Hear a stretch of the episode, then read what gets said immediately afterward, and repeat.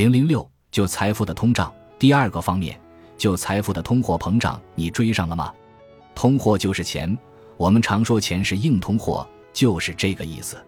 膨胀就是变多，一言以蔽之，通货膨胀就是钱多了，钱多了，购买力就下降，钱就不值钱了。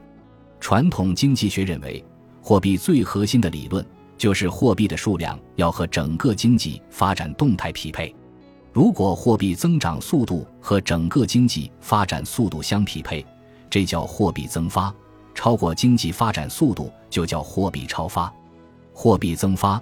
可以维持货币价值稳定，货币超发，经济消化不了，钱就溢出来了，导致商品价格上涨，物价上涨，货币贬值，钱不值钱。关于货币与价格的关系，二十世纪初，美国经济学家费雪提出了著名的费雪公式：M-V 等于 P-Q，式中 M 代表货币发行量，V 代表货币流通速度，P 代表商品价格，Q 代表商品数量。在 Q 保持不变的情况下，M 增速过快，自然导致 P 的快速上涨。在近代史上，我们对通胀有深刻的记忆。中华人民共和国成立之前，国民党蒋、宋、孔、陈四大家族强取豪夺人民的财富，二十年间，四大家族的财富翻了二十倍。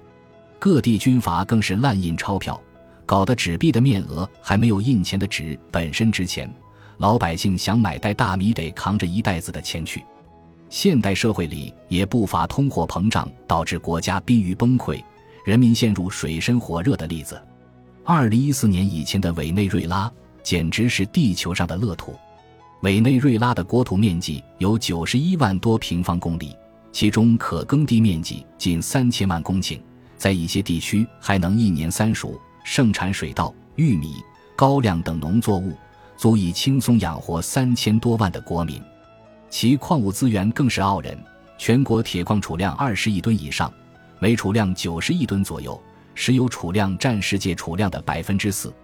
二零一一年的数据显示，委内瑞拉的全国探明原油储备有三千亿桶之多，成为全球第一大探明原油储备国，占全球探明储量的百分之十八。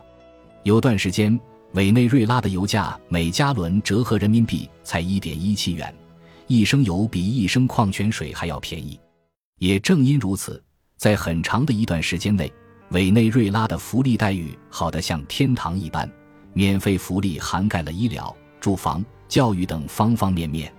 毫不夸张地说，油价每涨一元，委内瑞拉的福利待遇就要增加一元。可惜盛言必散。二零一四年，国际油价断崖式下跌，委内瑞拉政府享尽富贵，却未曾预期楼塌了，要怎么应对？只能采取加印货币的方式去维持高补贴和高福利，而货币超发又引起了严重的通货膨胀，惨剧就此拉开帷幕。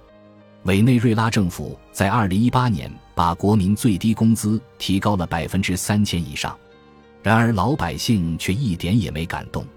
因为幅度听起来是挺惊人，可买起菜来也就相当于多了三十美元而已。在他们国家，买一只五斤的鸡要花一千五百万，三十美元扔进去连个响都听不到。